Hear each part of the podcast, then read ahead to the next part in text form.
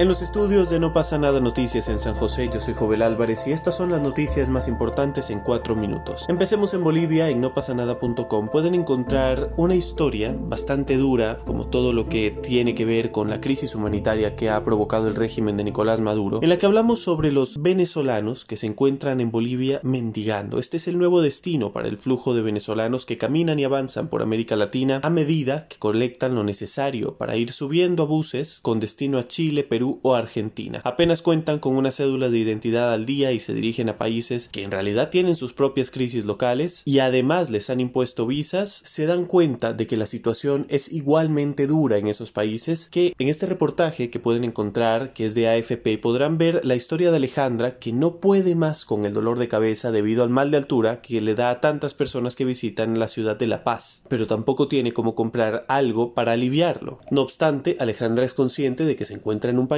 que tiene cierta estabilidad a pesar de lo que pasó con Evo Morales hace unos meses. La estabilidad de Bolivia se debe al ascenso en el precio de los hidrocarburos que coincidió con un boom petrolero de precios que permitió al país crecer a un 4.9% anual, volviéndose una de las economías más estables de la región y un país que redujo la pobreza extrema de 38.2% a 17.1% en 13 años. Vamos a hablar ahora sobre el periodismo en América Latina, ya que esta región con México a la cabeza es tan peligrosa para los periodistas como Medio Oriente, que está golpeado por guerras, según ha denunciado Reporteros Sin Fronteras en su balance de 2019, que da cuenta de 49 informadores asesinados en el mundo, que en realidad es la cifra más baja en 16 años. 14 muertos solo en América Latina, 10 en México, 2 en Honduras, 1 en Colombia y 1 en Haití. Esta sigue siendo una región particularmente inestable y peligrosa para los profesionales de la información, según han dicho. Esto debido a la lentitud, incluso a los incumplimientos de la justicia en diferentes países afectados que impiden hacer justicia a estas muertes. El caso de México es particular, 10 informadores asesinados, tantos como los de Siria, que está en guerra, pero además una probabilidad bajísima de que sean juzgados los culpables, un 90%, más de un 90% de impunidad. De hecho, cuando yo estaba en México la cifra bordeaba el 99%, una situación que debe preocuparnos porque hay que procurar la libertad de prensa, la libertad de denunciar, sin que esto traiga consecuencias para los informadores porque hay una frase que repetimos en México cuando hay un asesinato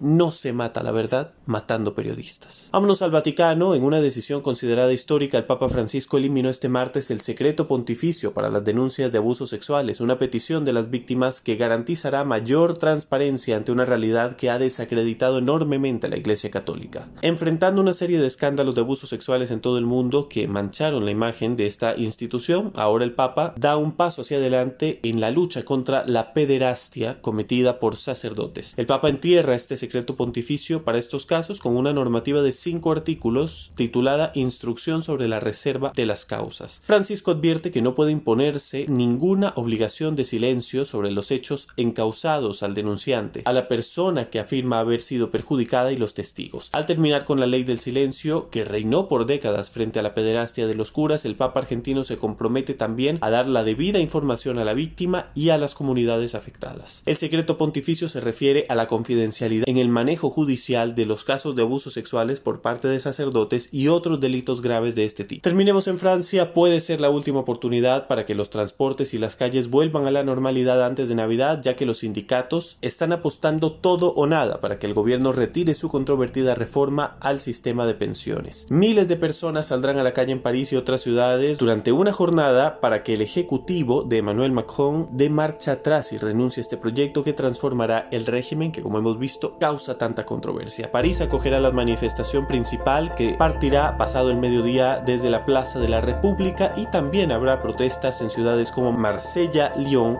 y Toulouse. Estas son algunas de las noticias más importantes a esta hora. Gracias por habernos escuchado. Nos vemos en YouTube y aquí mañana.